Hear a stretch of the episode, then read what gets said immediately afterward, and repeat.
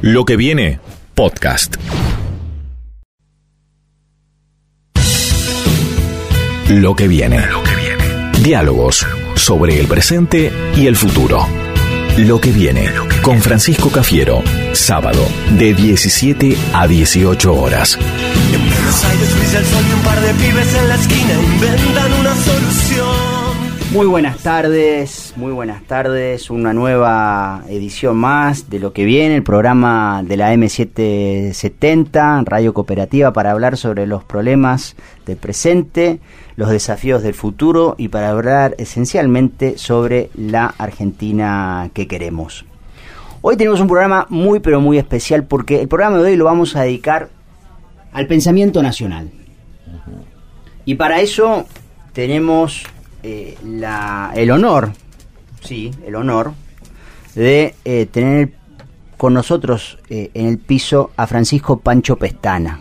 Bueno, muchas Bienvenido Pancho y gracias por venir acá a lo que viene. Muchas gracias a vos por la invitación. La verdad que estoy muy contento.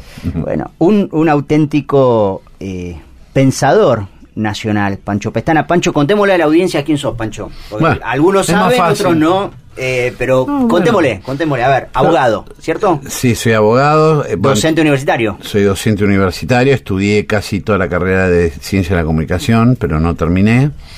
Y después hice una, una pequeña especialización en Derecho Administrativo. Ah, Eso bueno. sería, bueno... Tu formación de- cur- curricu- curricular. Curricular. Sos este director del Departamento de Planificación de Políticas Públicas de la Universidad Nacional de Lanús. De Lanús, sí, sí, sí. Estoy, voy ya por el segundo mandato. Eh, y además este titular del eh, seminario de introducción al pensamiento nacional y latinoamericano de la misma universidad. Sí. Del seminario Así. y después del posgrado, ¿no? Porque está, está la maestría en Eh, realidad. sí, eso. profesor de posgrado. Posgrado. Posgrado, sí, sí, sí. pos- profesor de posgrado de ese- de ese- del seminario también, vinculado al, al pensamiento nacional y latinoamericano. Ahora, seminario, contémosle a, nuestro- a- a los oyentes, seminario de pensamiento nacional eh, y latinoamericano obligatorio para todas las carreras de grado de la universidad. Sí, es una condición de egreso. Es decir, generalmente todas las universidades establecen condiciones de egreso, por ejemplo los idiomas, Sí. por ejemplo la informática, y a nosotros nos parecía que una universidad este, comprometida como la Universidad de, Lan- de Lanús no podía pasar por alto esta cuestión de, de la ausencia del pensamiento nacional y latinoamericano en la mayoría de las universidades y por eso se lo estableció como otra de las condiciones de egreso junto con derechos humanos, ¿no? Muy bien. Son dos, dos seminarios que son condición de egreso, sí. Pancho, escribiste 15 libros. Eh, sí, yo no recuerdo exactamente, pero sí, debo andar por 15, entre 15, 20, depende. eh, algunos eh, lo, lo hice, digamos, en forma individual. Conjunta y otros- en claro. forma conjunta, por lo tanto ya no, no me acuerdo. Y, y algunos en colaboraciones, ¿viste? Sí.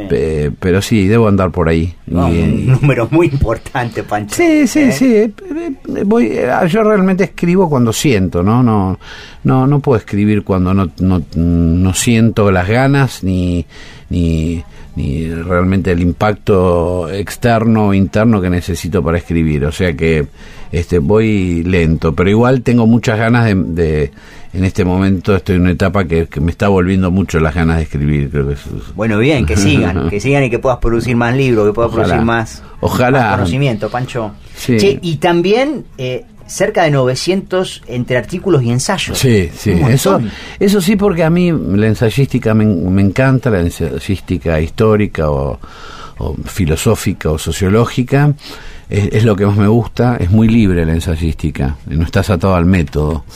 Eh, y yo empecé con eso y bueno, sigo haciéndolo eh, en, en mis tiempos libres, creo que es lo que más me apasiona. Eh, porque es una expresión de, de mucha libertad, ¿no? Entonces, este, eh, sí, escribí muchísimo, en un tiempo, un tiempo muy productivo, sobre todo entre los años, suponete, 98 y 2006, 2007, era una máquina. ¿Producías? Y a la noche, a la mañana, qué sé yo. Ahora, qué sé yo, la actividad universitaria te lleva mucho más tiempo y a veces te impide, porque, Claro. o sea, el ensayo, a, a pesar de este, que es muy libre, requiere investigación histórica, requiere lectura, requiere, digamos, tiene sus ciertos requisitos que a veces es difícil cumplir, pero, pero está, está bien.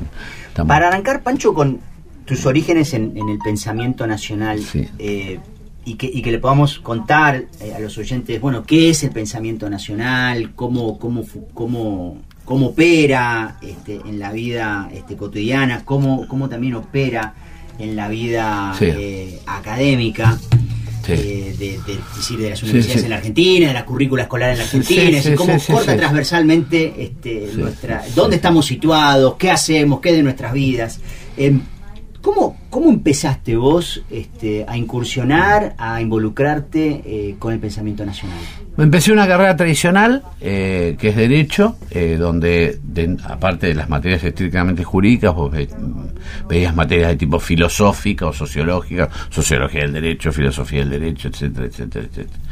Todas dentro de un esquema, digamos, dentro de lo que se considera por ahí, en aquella época, la, la fi- filosofía aristotélico-tomista, digamos, dentro, y dentro de lo, lo que era el derecho romano clásico, etcétera. Este, y después la historia argentina, que en su versión más tipo liberal, ¿no? Eh, Tauan Suategui, o sea, de los de aquellos histo- corrientes historiográficas que reivindicaban, digamos, la construcción del Estado argentino como un modelo de construcción del libe- Estado liberal en Sudamérica. Pero ya prácticamente, en mi- ah, justo coincidente con mis ingresos, empiezo a contactarme con textos que, que, que- que- que empiezan a plantear rupturas con esto, que, Claro. que, que planteaban cuestiones absolutamente disidentes, impugnaciones muy fuertes, ¿Y a las quién, conclusiones. por ejemplo? Bueno, yo creo que el primero fue de Jaureche, Jaureche. casi seguro, ¿no? El primero, creo que fue de Jaureche, casi seguro. Después empecé con la historia de José María Rosa, El Pepe Rosa. del Pepe Rosa, quien llegué a conocer. ¿Sabes? Estuvo acá hace eh, dos o tres sábados atrás eh, Gustavo Menéndez, Sí. intendente de Merlo, y él cuenta cómo nos contó cómo se hizo peronista y él dice que él se hizo peronista en la en la- en la- en el momento de la dictadura en una en una reunión que se hizo en su casa de manera clandestina, eh, que su mamá era una activa, Mm. es una activa militante y en ese momento este, muy activa militante, con Pepe Rosa y Antonio Cafiero. Eh, Y ahí es donde él, él, él dice esto que es el peronismo, esta, esta forma de reunirse de manera clandestina y esta Eh. pasión de los compañeros es donde él dice, ahí me empecé a ser peronista. Y, y bueno, es un poco así. Yo quizás no venía de una familia peronista, pero eh, me encontré con esta cuestión del peronismo y de lo nacional popular básicamente en la universidad, aunque mi abuela era eh, peronista de hecho, digamos, ¿no? Ajá. Eh, Muy evitista, era una persona muy solidaria, le decían la Madre María en Lanús. Mirá, Eh, tenía una actitud personal muy solidaria, muy de entrega, entonces, y ella había estado con Eva Perón dos veces, entonces un poco dentro de una familia que en general no se hablaba de ni de Perón ni Evita, ella siempre este, reivindicaba la figura de Evita, etcétera, etcétera, y eso, y, y no solamente eso, sino la conducta de mi abuela también es como que influyó. Y ahí se produce la facultad de ese reencuentro, con este encuentro con estos autores. Y Jaureche, Pepe Rosa, Pepe ¿quiénes Rosa más empezaron a y aparecer? Hernández Arregui, Hernández Arregui. Hernández Arregui, me acuerdo eso perfectamente, y el Colorado Ramos, ¿no? Jorge Abelardo Ramos. Sí, exactamente, Jorge Abelardo Ramos. Algún texto de Spilimbergo, me acuerdo que leí en esa época, porque bueno, después ya empezaba a buscar autores menos conocidos, ¿no? Eh, pero muy importantes también. Y, y bueno, yo creo que, que tomo, digamos, en esa primera formación universitaria empiezo a... Me, me empieza a crear un, un gran crack entre, entre, entre dos- estos dos mundos que, que chocaban. Porque por un lado estaba el mundo de la línea académica de la universidad. académica Y después por universidad fuera de muy clásica claro, clásica. muy clásica el discurso clásico el discurso del mercado el discurso de la meritocracia el discurso imagínate que tenía profesores como Grondona digamos Claro. para que te puedas sí, sí, no igualmente tuve algún que otro profesor que tenía alguna orientación más de- más nacional como Bernardo Nespral pero tenía daba derecho romano entonces metía algunas algunas alguna cosita ahí, pero lo vinculaba al derecho romano con alguna cuestión del peronismo, etcétera, pero no, no, no, no. Básicamente la línea general, tanto del ingreso, porque había curso ingreso, como de la universidad, era una línea muy, muy clásica, muy. Por lo tanto, en la universidad, toda esta línea de producción académica, de investigación, eh, no figuraba en la no, no, no, para nada, ni siquiera estaban, eh, ni siquiera autores como Sampay, que, que eran juristas muy importantes, a quien también leí en esa época, porque cuando leímos Derecho Constitucional, bueno, aparecía la Constitución del 49 enunciada, digamos, prácticamente no se estudiaba, se la, se la enunciaba, y entonces a todos nos llamaba la atención qué había pasado con esta Constitución. Y constitución de avanzada, De avanzada, ¿no? Totalmente. Una constitución de las más creo que de las más, más interesantes de la historia constitucional, no solamente argentina, sino universal, ¿no? Es una, y de hecho este Sampay eh, se estudia en universidades alemanas o sea Sampay es un autor importante en, en algún en, en, en, algunos países de Europa. Y entonces buscar clandestinamente casi los libros de Sampay este, y su, su, su, su, teoría constitucional y su teoría del Estado, porque además tiene una teoría del Estado, y hay vincularse después con Ernesto Palacio, que también tenía una teoría del Estado. Ambas teorías del Estado con, chocaban con las teorías del Estado clásicas que estudiábamos nosotros. Entonces, bueno, eso nos produjo una gran tensión a cada uno de los que nos fuimos involucrando de esta forma y a partir de ahí, bueno, seguí un camino, elegí un camino eh, de, de, ir profundizando en esas lecturas. En esos tiempos leí bastante, tuve mucho tiempo de lectura. Después, ya cuando me recibí, tuve que empezar a trabajar y ejercer, así que ahí tuve un impas muy fuerte hasta que en el año 97, 98 empiezo a retomar, o empezamos, mejor dicho, con un grupo a retomar, casualmente con uno de los hijos de José María Rosa, a retomar los estudios sistemáticos del pensamiento nacional.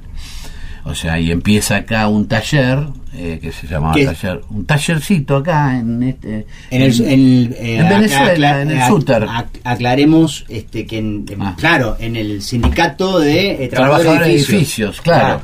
Este, acá en Capital me refería, ah, porque ahora yo estoy en Lanús, pero acá en Capital, ahí en la calle Venezuela, este, y empezó un taller eh, ¿Y por qué empezó ese taller? Eh, fue muy loco porque eh, estábamos viviendo los, los, los, inicios, los primeros inicios de la crisis del, final del, menemismo. no solamente totalmente, digamos, indignados con lo que estaba aconteciendo respecto a, a los recursos naturales, a las privatizaciones, a esa cultura, digamos, tan particular que caracterizó al menemismo, este, aparte muy, muy en ese momento, muy, muy, muy alimentados por Fermín Chávez, que fue un opositor al menemismo muy claro y muy firme. También te este, vinculaste mucho con él, ¿no? Y, y, sobre todo en esa época, porque Fermín fue uno de los, de los autores que con, mayor fortaleza entendió que el menemismo constituía la primera o la segunda fase del saqueo de la Argentina. La primera hacía Martínez Dios y Menem. Es que por eso nosotros, eh, digamos, alguna vez conversando entre todos, y estaba él presente, dice, bueno, es la segunda década infame, le pusimos como, como, como, y quedó, y después hay algunos autores ahora que ponen la segunda década infame, ¿no? Este, porque estamos en la, antes de, antes de, antes de seguir con eso, y ¿estamos ante una tercera década infame con Macri? Eh, yo creo que mm, hay muchos indicios que sí. Sí, ¿no? Hay muchos indicios que sí. Hay muchos indicios que sí, porque eh, lo infame de la década, primero, la década infame, eh, que, es, que, es, que es, José Luis Torres, el autor que la define como infame, es no solo infame por digamos, las limitaciones en el sistema de representación política, es decir, eh, el fraude electoral, lo que se conoce con el fraude electoral posterior a la muerte de Irigoyen, sino sobre todo con eh, digamos, la profundización de nuestra relación de dependencia con Gran Bretaña. Es decir, eh, de alguna forma, la Argentina, que con Irigoyen había eh, encarado un proceso transitorio, que no había roto la dependencia, pero que empezaba sobre todo a sustituir importaciones, Mosconi, Sabio, digamos. Sí, el impulso por la nacionalización del petróleo, ¿no? Muchas veces forzadas por las condiciones exteriores y otras, que no, no, están así, también forzadas por toda la formación de un ejército que se había, eh, digamos, instruido a partir de las enseñanzas de Van der Goltz, que era un teórico del ejército, del, del, de la guerra, que, que, que forma a, todos los oficiales eh, a principios de siglo y que inculca en los oficiales la idea de que, eh, digamos, es indispensable para la defensa la industrialización. O sea, dos cosas. La industrialización del país y que el obrero, el trabajador vive en un estado de bienestar. O sea, tiene un contenido social, pero un contenido industrialista. Y entonces, eh, eh, bueno, ahí este, esa, esa, esa, esa década termina, digamos, empieza con básicamente unos años después de la muerte de, de Don Hipólito. Este, y, bueno, en este momento tenemos, por un lado, una, una gran crisis de legitimidad en, general, que bueno, habrá que interrogarse si hay, eh, vamos hacia nuevas formas de legitimación o estamos viviendo una crisis, porque esta es la gran pregunta. El, sistema a partir de, de, cómo se están constituyendo los liderazgos políticos en este momento. ¿Es un sistema que va a perdurar? ¿Es el sistema que se está instalando? Esta idea de que ya no existe más esa posibilidad del abajo hacia arriba, del crecimiento, o eh, es un sistema transitorio para deslegitimar los partidos políticos y para privarlos de fuerza, de la fuerza necesaria para oponerse al poder económico. Este es un, es un gran dilema que yo por ahí no te lo podría responder, pero está claro que, eh, como enseñaba muy bien Perón, eh, digamos, colonizar es desorganizar. Claro.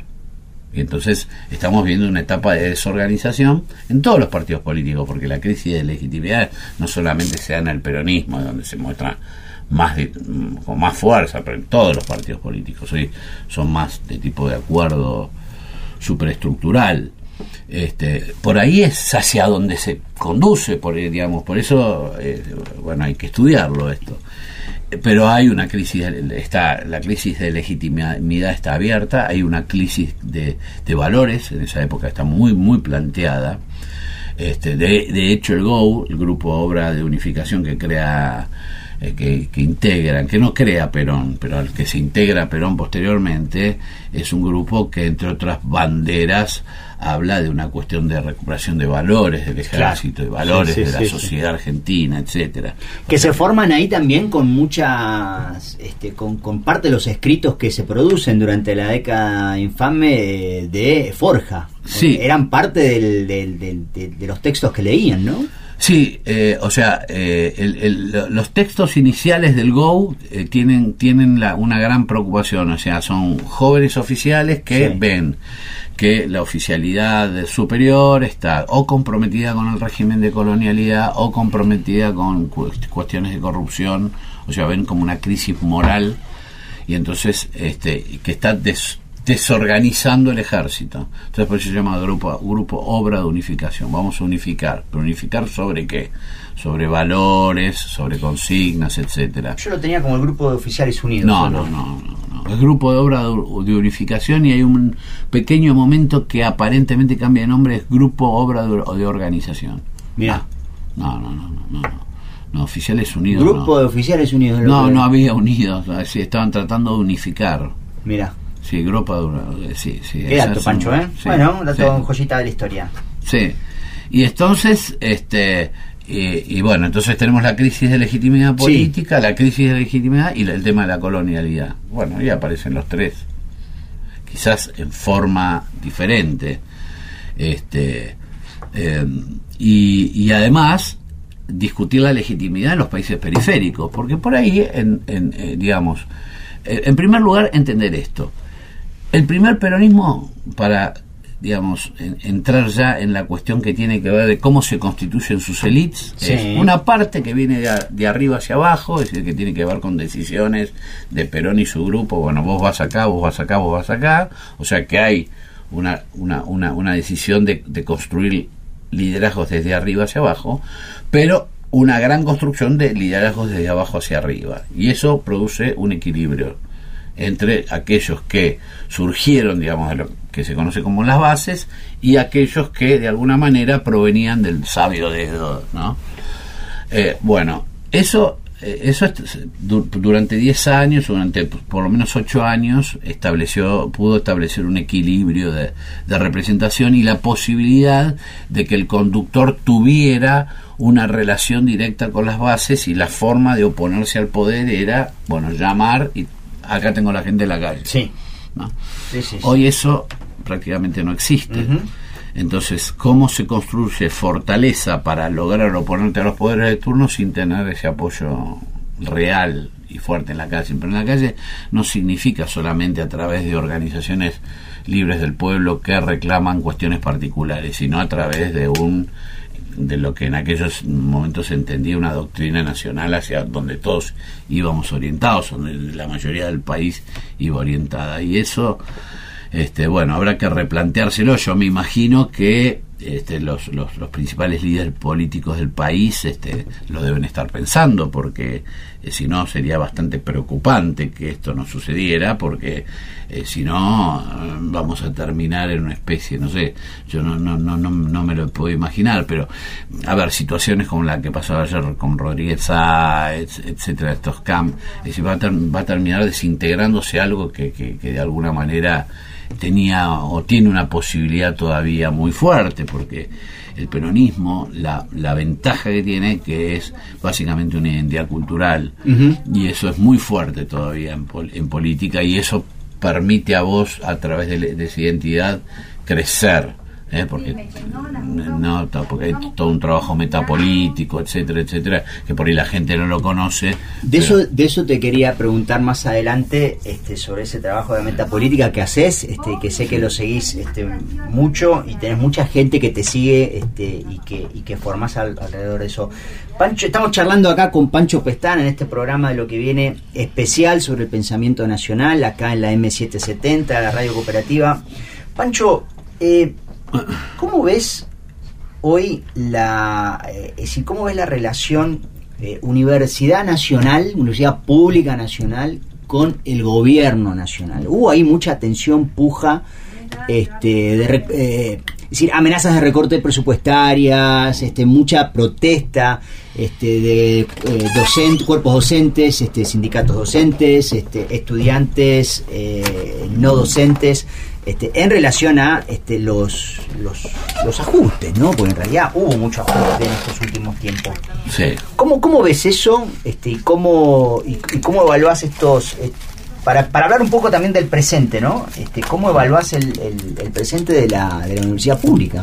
Bueno, la, la, la, política este, universitaria de gobierno se, eh, sí, es, es, una, es una, una este, diríamos una articulación entre el ajuste este, y la picardía. Es decir, el ajuste sí, efectivamente, ellos establecieron eh, ciertas, eh, ciertos recortes presupuestarios eh, que de alguna manera en algunas universidades en particulares afectaron transitoriamente el normal funcionamiento de las mismas.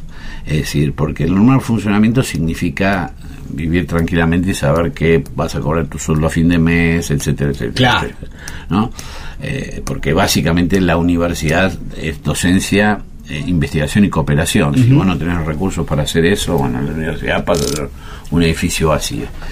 Sí, también hubo mucha picardía, el gobierno jugó mucho, digamos, eh, eh, en el juego, bueno, eh, construye una alianza a través de un refuerzo presupuestario para una universidad determinada o negocio un rector o un vicerrector este, a cambio de este, de mm, dotar a esa universidad de los recursos necesarios como para que funcione. O sea que un doble juego, un recorte en, en general, en particular, este, las universidades que por ahí estábamos un poquito más preparadas, porque eh, por ahí eh, somos más austeras, eh, en, algunos sentidos más austeras, no digo que no ni todas, ninguna sea austera, pero nosotros sí tenemos un criterio muy fuerte de austeridad, pudimos este, realizar los ajustes en las inversiones de manera tal que no tuvimos inconvenientes en continuar el normal desarrollo. Otros que por ahí no, no tenían esa, ese criterio de gestión, eh, bueno, tuvieron problemas. Y después están los terceros que negociaron, o sea, negociaron recursos y refuerzos presupuestarios, porque el gobierno puede dar refuerzos presupuestarios durante el, durante el año este para eh, en el caso de urgencia o que la, universidad no llegara a cubrir los gastos mínimos. La política universitaria, yo creo que igualmente, no, a mí no me gusta generalizar, porque yo conozco algunos, muy pocos dirigentes del PRO que provienen de las universidades públicas, ¿no? Pero en general los que provienen de las universidades privadas tienen así como una mirada bastante despectiva a la universidad pública. Y sobre todo las del conurbano bonaerense, que ya tienen como una doble, ¿no? Ya son universidades públicas y del conurbano. Macri lo dijo, ¿no? ¿Qué es esto de tantas universidades? Exactamente. Lo dijo abiertamente. Mismo la gobernadora de la provincia de Buenos Aires ha dicho, ¿para qué, queremos que los pobres vayan a la universidad si no se, si no se forman? ¿no? ¿para qué queremos? si no fuera por la Universidad de, de Lanús, este, posiblemente jamás un chico del conurbano podría acceder a ser un relacionista internacional. Claro. Eso compite, eso entra en competencia. y lo, ¿Me entendés? ¿Me entendés lo que significa? No, las relaciones internacionales son para universidades privadas o el ICEN en, el pero no, no, no, vamos a empezar a venir los morochos a competir con una, cosa es como como a veces hasta clasista digamos no el 70% de eh, los estudiantes que van a la Universidad de Lanús y a muchas otras también del conurbano primera, primera generación, de, universitarios, primera generación de universitarios. Y lo importante por eso en el caso de la nuestra está muy consolidada está muy es parte ya este y en ese sentido hay hay una gran una comprensión de las autoridades locales que es una, una una institución ya muy consolidada en la NUS que ha cumplido no solamente una función eh, que fue importante, la emoción que vos ves en cada graduación de los padres y los hijos, eh, sobre todo los padres que han logrado por primera vez que sus hijos accedieron a un título universitario. Bueno, eso no te lo quita nadie. Y lo, lo hemos visto durante todos estos años. Pero además eh, hemos ocupado un espacio que era un espacio eh, que, en, antes que existiera la universidad estaba dedicado al, tráfico a la, de chatarra, al tráfico de drogas, etcétera, un espacio de veinte y pico hectáreas baldío, donde sucedía cualquier cosa, o sea, que se recupera se recupera el espacio, se embellece por un lado, digamos, desde lo estético, empieza a tener una utilidad también porque muchos vecinos van a a caminar, a pasear por la universidad porque es hermosa, pero el más importante es que estos, estos hijos de, de, primeras generaciones de universitarios comienzan a ingresar. Y muchas veces se meten los hijos a estudiar en la universidad, después se meten los padres.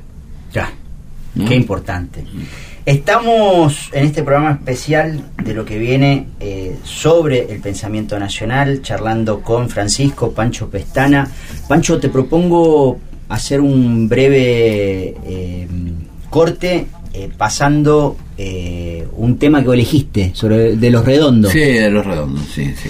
Pensadores estuve, estuve, entre, estuve entre los redondos y el tango, bueno, este, pero iba, a pedir soledad también, que podría haber sido, pero bueno. bueno le, le, digo a Solea cuando escuche, le digo, bueno, entra el segundo después si se puede. Ya volvemos con Pancho Pestana en Lo que viene. Y ahora tiro yo, porque me toca en este tiempo de plumaje blanco, un mudo con tu voz y un ciego como yo,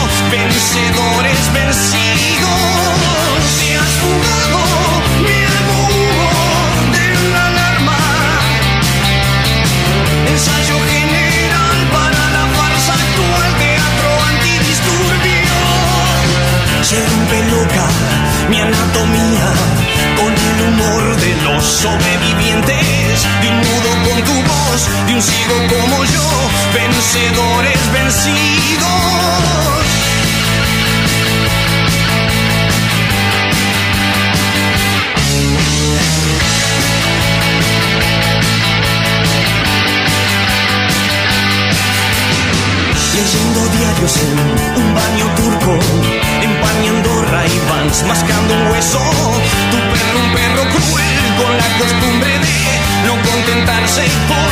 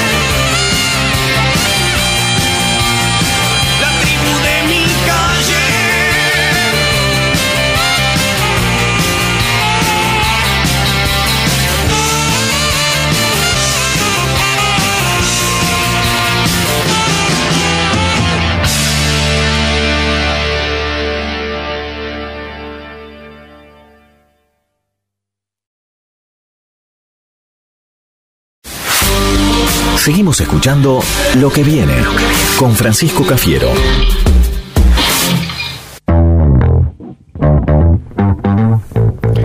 Escuchábamos recién Vencedores Vencidos de los Redondos y seguimos acá en el piso de lo que viene en la M770, Radio Cooperativa, con eh, Francisco Pestana, Pancho Pestana, en esta edición eh, especial, en este programa especial sobre el pensamiento nacional. Pancho, yo te escuché muchas veces decir que los seres humanos somos seres proyectuales, que pensamos y vivimos y nos proyectamos siempre hacia el futuro.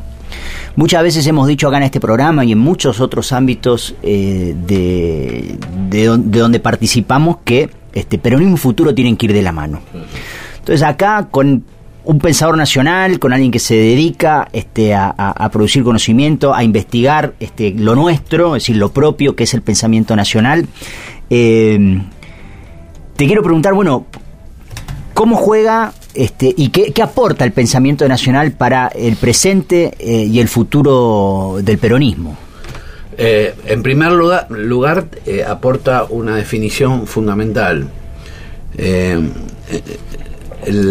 pasado es presente y futuro. Es decir, hay una eh, idea mal enquistada, digamos, en, en- el pensamiento en general, que el pasado es pretérito, que es algo que pasó, que Sí. sucedió y que no tiene influencia ni en el presente ni en el futuro.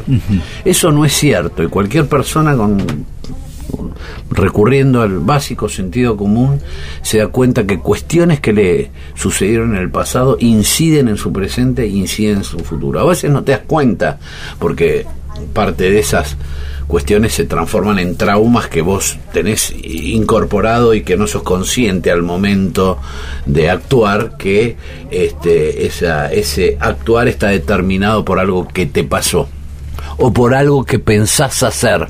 Sí. Eh, es decir, que las dimensiones presente, pasado y futuro conviven siempre en nuestro ser y en nuestro estar.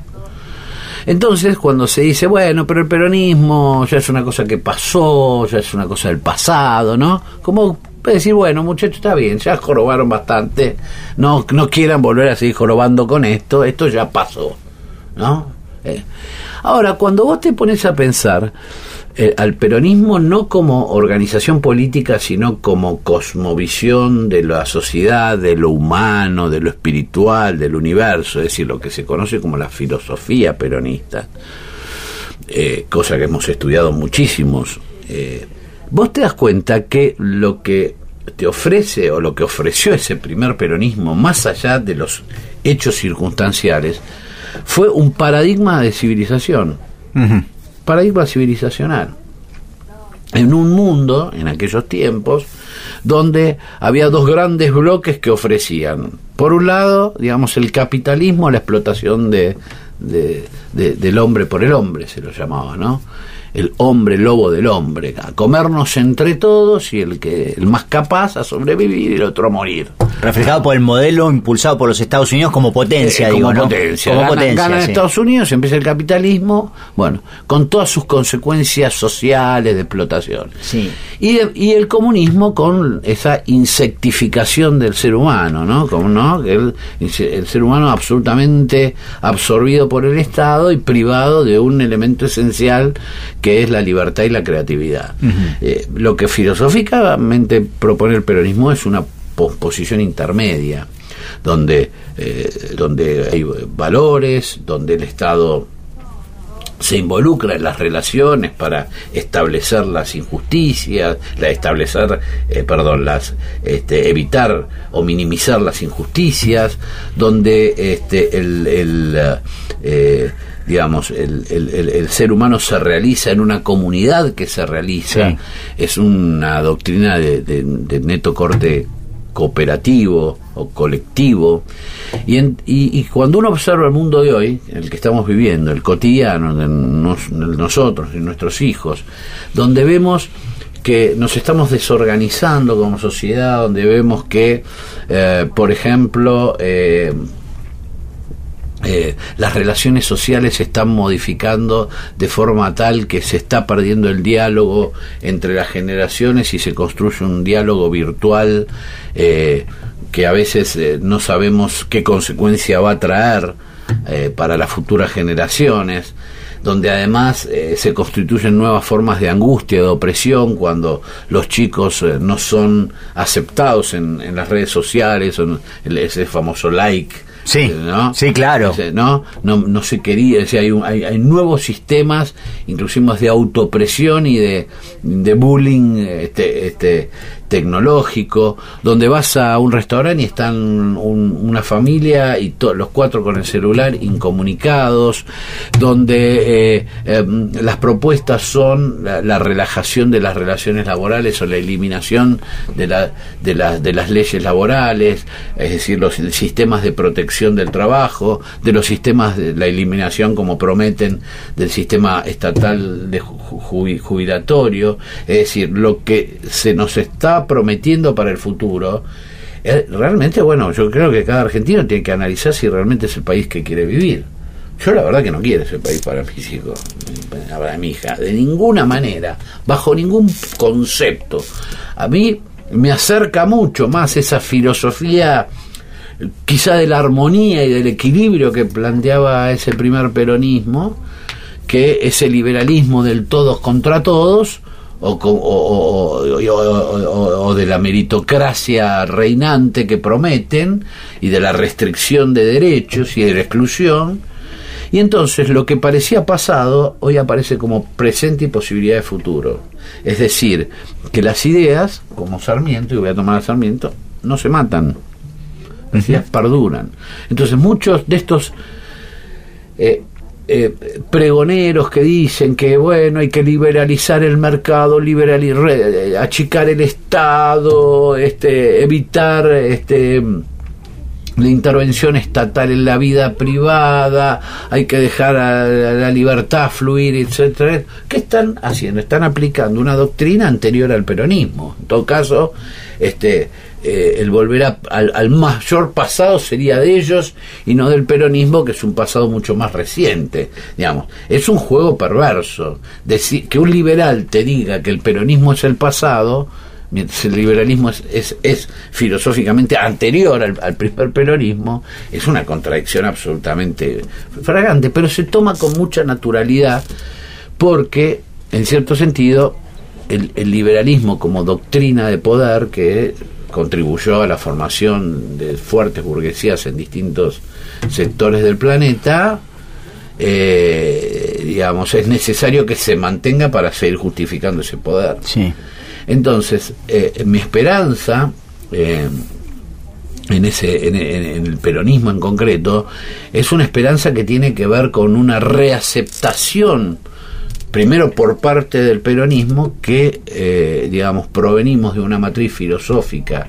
Y no la quiero llamar doctrinaria porque a pesar de que es muy importante la doctrina, a veces la doctrina es tomada como un librito estancado. Sí, o a ver, como se confunde muchas veces como un dogma Sí, eso, como ¿no? Un dogma. Es decir, que no es un dogma, la doctrina nada tiene que ver con un dogma, es, es en realidad, la doctrina es práctica. Sí, sí. Es pensamiento, es... No, pero es acción. Claro. La, la doctrina te dice, bueno, patria justa, libre y soberana, la hacemos así, así, así, así. así. Es decir, no tiene nada que ver con el dogma. Eh, tiene ciertos contenidos dogmáticos, eh, pero como tiene cualquier elemento filosófico. El liberalismo tiene la libertad como elemento dogmático. Toda construcción filosófica parte de elementos dogmáticos. Toda construcción religiosa parte de elementos dogmáticos. Entonces, ahora, si vos me preguntás de todo lo que yo he leído, lo, lo- lo que he visto en América Latina, que es el lugar donde nosotros vivimos, bueno, el peronismo es la filosofía, digamos, eh, eh, su- superadora y es una realmente una propuesta futuro. Pero hay que reaceptarla porque creo que mm, eh, muchos dirigentes peronistas cayeron en la trampa esta, de decir, no, esto ya fue, esto es parte del 45, el 55. Y a veces cuando le decís esto, te dicen, no, pero vos te quedaste en el 45. ¿no?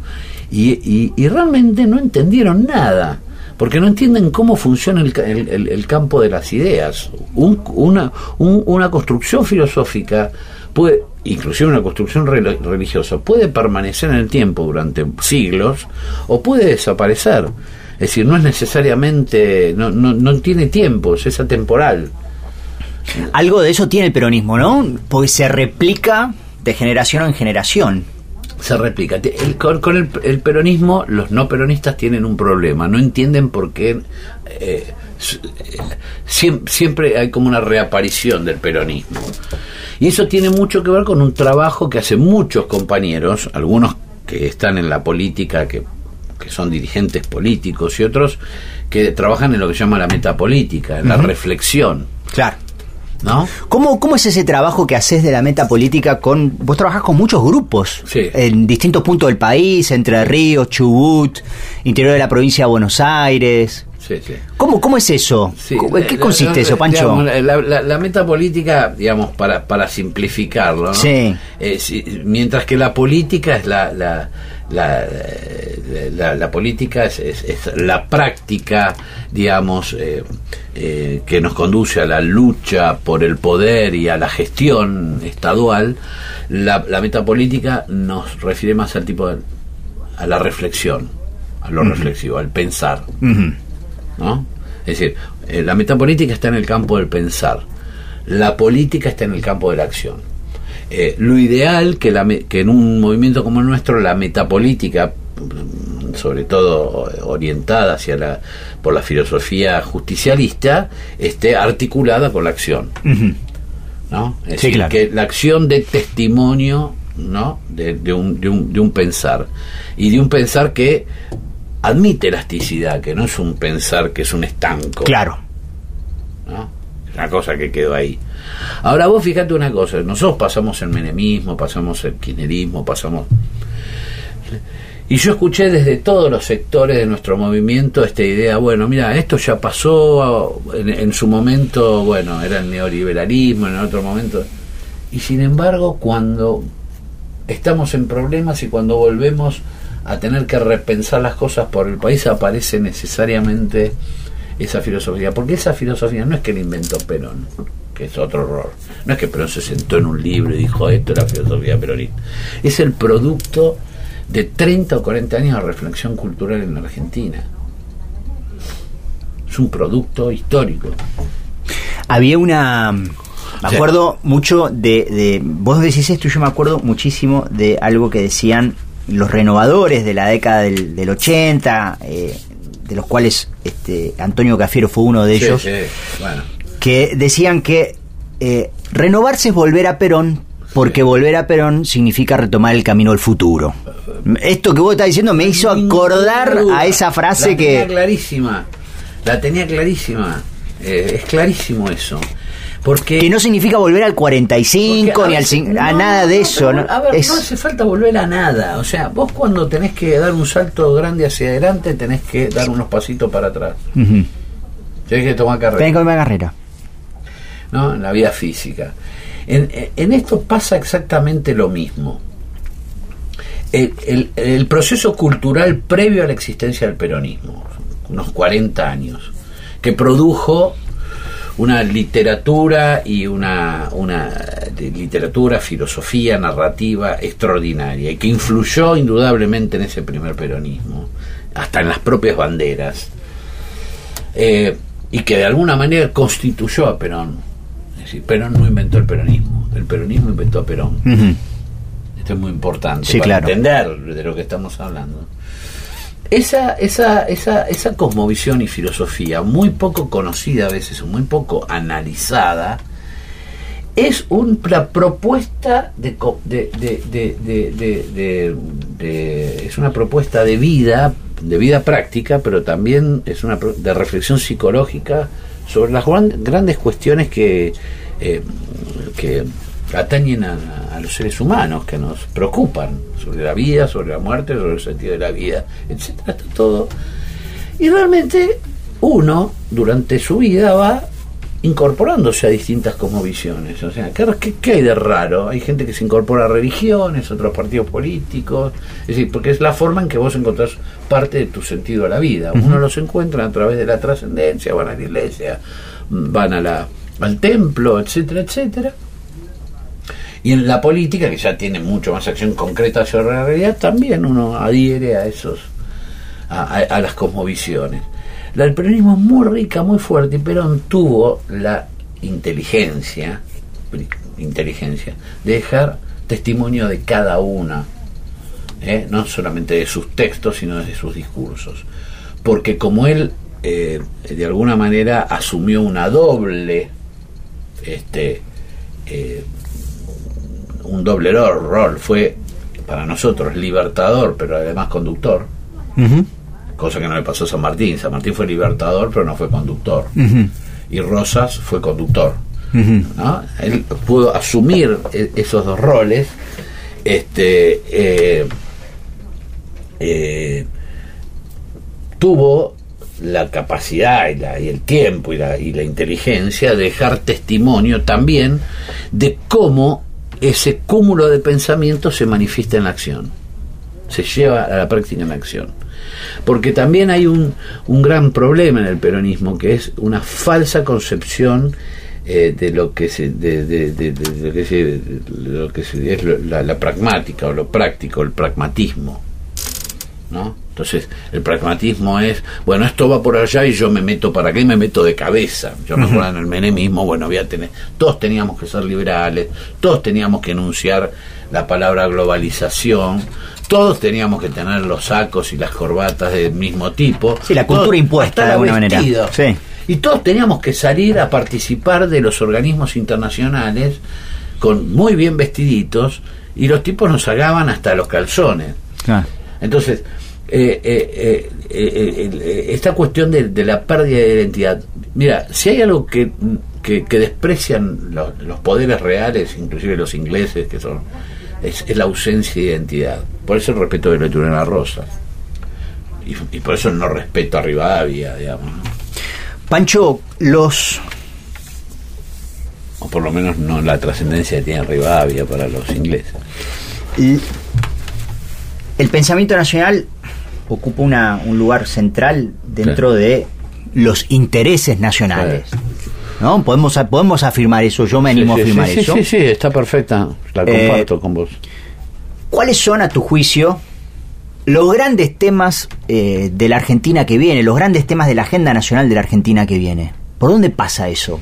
A tu forma de ver el- el- ese país que vos querés, para tu hija, para la generación de tu hija, para todos los que O sea, estamos. hay algunos que serían estratégicos, muy estratégicos, que, que, que- que siguen siendo los básicos, ¿no?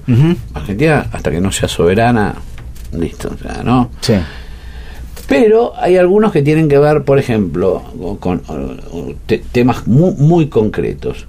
Eh, eh, digamos, el peronismo entendió que la única forma de construir un poder eh, capaz de soportar las presiones que un Estado eh, eh, eh, recibe a partir de lo que es el sistema de relaciones internacionales, las presiones que tenés, es organizándose. ¿no? Eh, nosotros nos estamos, la Argentina se, se- se está desorganizando sistemáticamente hace años. Nos estamos desorganizando. ¿eh? Las desapariciones de los clubes de barrio, las desapariciones de las, inclusive de las mismas familias, eh, implican un estadio, yo diría hasta preocupante de desorganización. Eh, con lo cual, eh, si uno lee el primer peronismo, dice, lo primero que me preocupó es la desorganización en la que encontré el país. Todo estaba desorganizado. Las fuerzas armadas desorganizadas, el Estado desorganizado, las, digamos. Entonces hay que concentrar el tema, restaurar, digamos, o, como política de Estado, promover las organizaciones. Libres, siempre libres. Las organizaciones son libres. Se forman porque quieren formarse. No hay que cooptarlas y traerlas al Estado y después clientelizarlas. No. Ayudarlas y después que ellos te ayuden. Por ejemplo, si vos agarrás y, y ayudás a crear una cooperativa de producción ¿no? de sobres de papel, bueno, que parte de esa producción después vuelva al Estado para ayudar a la burocracia, es decir, es- ese es el sistema de ida y vuelta. Pero la organización es libre. Uno de los problemas que, de, los que no entendieron el peronismo es que, quisieron cooptarlas y terminaron todas, gran parte de esas organizaciones, destruidas. ¿Por qué? Porque, eh, porque se, se, se- se utilizó un criterio fascista. El, el fascismo incorporaba las fuerzas al Estado. Entonces, cuando vos incorporas las fuerzas productivas al Estado, si el Estado se desarma, se desarman las fuerzas productivas. Siguen el mismo destino del principal. Entonces, volver a promover la, la organización. Segundo, el tema de la falopa. La droga. Che, la droga.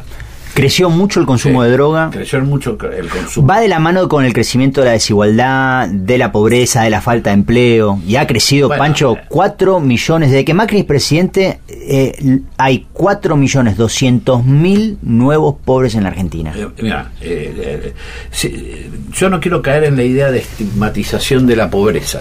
No. Pero yo te puedo contar cosas que he hablado con algunos sacerdotes que están muy cerca de esto. Eh, que vos, vos, no sé si, bueno, los que íbamos a misa hace unos años, por ahí no vamos tanto ahora, siempre había intenciones, ¿no? Cinco seis. Bueno, el otro día el padre Pepe eh, leyó como 60 intenciones, 60 muertos, de los cuales no sé cuántos eran pibes. Es decir, están matando, es decir, eh, digamos, la la- la- o, por lo menos el, el- proceso de distribución y, y de consumo de narcotráfico en los sectores humildes está haciendo estragos. Pero también está est- haciendo estragos en las instituciones, porque ya se están insertando en los sindicatos. Ya algunos dirigentes sindicales regionales son jefes de narcotráfico. O sea, están infiltrando las fuerzas de seguridad, están infiltrando las fuerzas que deberían organizarse para evitar que eso sucediera. ¿no? Y eso está claro, eso es lo que hay que medir. Yo creo que, al- que se tendrán que a veces dejar de medir estadísticas boludas y, medir esas estadísticas, que son reales. Porque wow, cuando un jefe de un sindicato se, transf- se transforma además en el jefe de la distribución de la falopa en, en, en la región y estás en problemas. Porque bajo la cobertura de un sindicato. Bueno, esto es un problema que están empezando. No todos los sindicatos, pero algunos sindicatos. Entonces, el, tema el tema de la droga no como una cuestión de moralina, hay que separar lo que es la marihuana, la drogadura, la droga etcétera, ¿no? La droga es un tema muy complejo y no quiero que quede como una especie de discurso antidroga de Molarina, pero sí en los sectores más humildes que son los que reciben los residuos del consumo de las drogas y los están matando. Y eso también está disociando la familia. Es decir, eh, eh, disociando la, la, primera instancia de socialización de, los, chicos, que es sus familias. Este, y, y, vos decís, bueno, es un tema de los pobres, no, es un tema de las clases medias. Hay un montón de, de gente, amigos conocidos que ya tienen sus chicos con alguna internación en, a los 15, 16, 16 años en algún instituto. Está bien que la clase media tiene la posibilidad de mandar. Bueno, ese es un tema.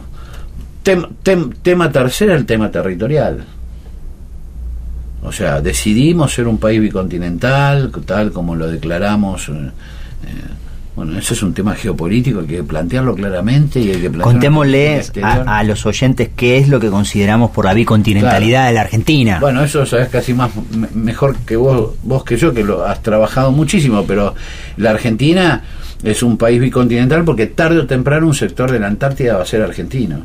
Es decir, discutiremos cuánto, si un millón de kilómetros cuadrados, si 50 y eso le va a implicar al país estratégicamente un cambio. Por eso cuando vos hablabas de pensamiento estratégico, nosotros pensamos, nos dedicamos a pensar cómo sería esa Argentina bicontinental, qué cosas, qué profesiones habría que desarrollar, qué recursos habría que, que tener para, obviamente hay que construir buques, hay que construir puentes aéreos, hay que establecer eh, eh, poblaciones fijas, a esas poblaciones fijas hay que prepararlas, hay que este, establecer razas caninas que permitan acompañar, hay que establecer laboratorios, de qué tipo, qué tipo de investigaciones vamos a, realizar, bueno, todas esas cuestiones. Es decir, recuperar el pensamiento estratégico. Yo no estoy escuchando todavía en esta campaña eh, eh, discusiones de ese tipo. Quizás no sean tan interesantes para la gente común. Eh, común, yo soy una persona común, pero que la gente que no se, me refiero a común, que no se dedica, digamos, a la, que le preocupa más lo cotidiano, ¿no? A mí me preocupa lo cotidiano, pero también me preocupa lo estratégico. Y eso no está incluido, no se habla absolutamente nada. Y obviamente, menos aún, digamos, eh, con la relación que este gobierno tiene con Gran Bretaña, ¿no? que es vergonzosa. La verdad que es una de las etapas, digamos, más, más eh, decadentes de la política exterior argentina respecto a nuestros derechos soberanos en el Atlántico Sur. Retrocedimos bastante en esa agenda. Es decadente. Lo que pasa es que también tenemos un problema con nuestras estructuras diplomáticas y eso lo tenemos que reconocer. Si Perón tomó la decisión en un momento de, crear los agregados obreros en las embajadas. Los agregados obreros en las embajadas. Es que algún, dato... algún problemita Perón vio en las embajadas. O por lo menos en el estilo de formación de, los sectores que, que, de alguna manera, este, de los estilos y de los contenidos eh, a partir de los cuales se formaba toda la, la el staff digamos, de la diplomacia argentina.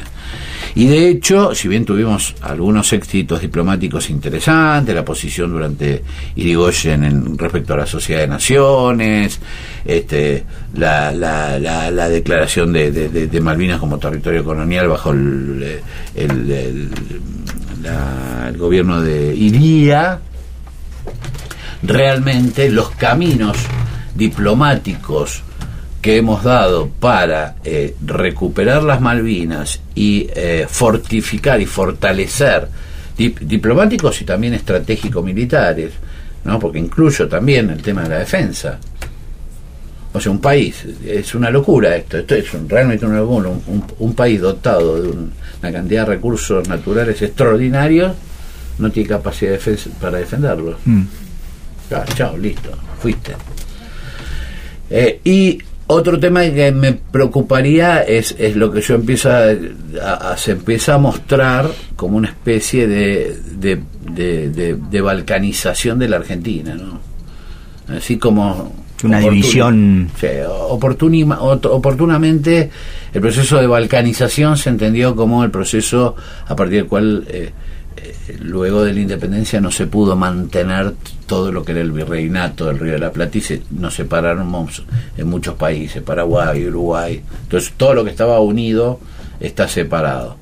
Bueno, la Argentina ya tuvo tentativas de balcanización durante el fin de la alianza y hay muchas acciones tendientes a, a, esa, a promover un sistema a largo plazo, porque esto hay que verlo a largo plazo, de balcanización de nuestro país.